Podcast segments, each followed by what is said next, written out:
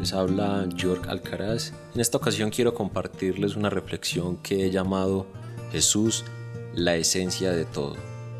En cada lugar donde voy veo indiferencia, los intereses propios de cada persona y debo decir que muchas veces los míos también. Es que hay tantas opciones, tantas maneras de pensar, tantos corazones queriendo ser llenados por lo superficial o por cualquier cosa y no por lo esencial. Y es ahí donde me hago la pregunta, ¿qué es lo esencial? ¿Qué es realmente lo importante? ¿Qué es lo que no varía y permanece por sobre todas las cosas? ¿Acaso existe algo que supere todos los placeres y deleites que normalmente encontramos en los lugares donde vamos?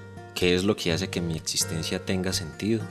Fue entonces cuando tu espíritu encendió dentro de mí una felicidad tan profunda, superando por completo todos mis placeres. Todas aquellas canciones de amor en ti cobran sentido. Cuando late mi corazón siento que no solo entra sangre, también lo haces tú, tu misma esencia. Jesús, eres tan maravilloso. Quiero tomar tu mano en la brisa del viento y hacer lo imposible para que te quedes conmigo.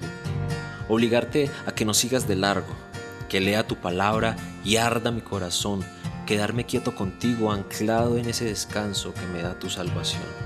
Me miras a los ojos y entiendo tu reino. No basta con amarte, no basta con que me ames, también me revelas un mundo lleno de necesidad. Veo a familias quebrantadas por falta de amor, hogares excluyendo cada vez más a Dios. Veo la falta de lo esencial que eres tú. Uno defiende lo que ama, uno lucha por lo que ama. Por eso quiero estar seguro de cumplir tu comisión y amarte hasta el agotamiento, amar a Dios en cada pensamiento. Jesús, eres la esencia de todo.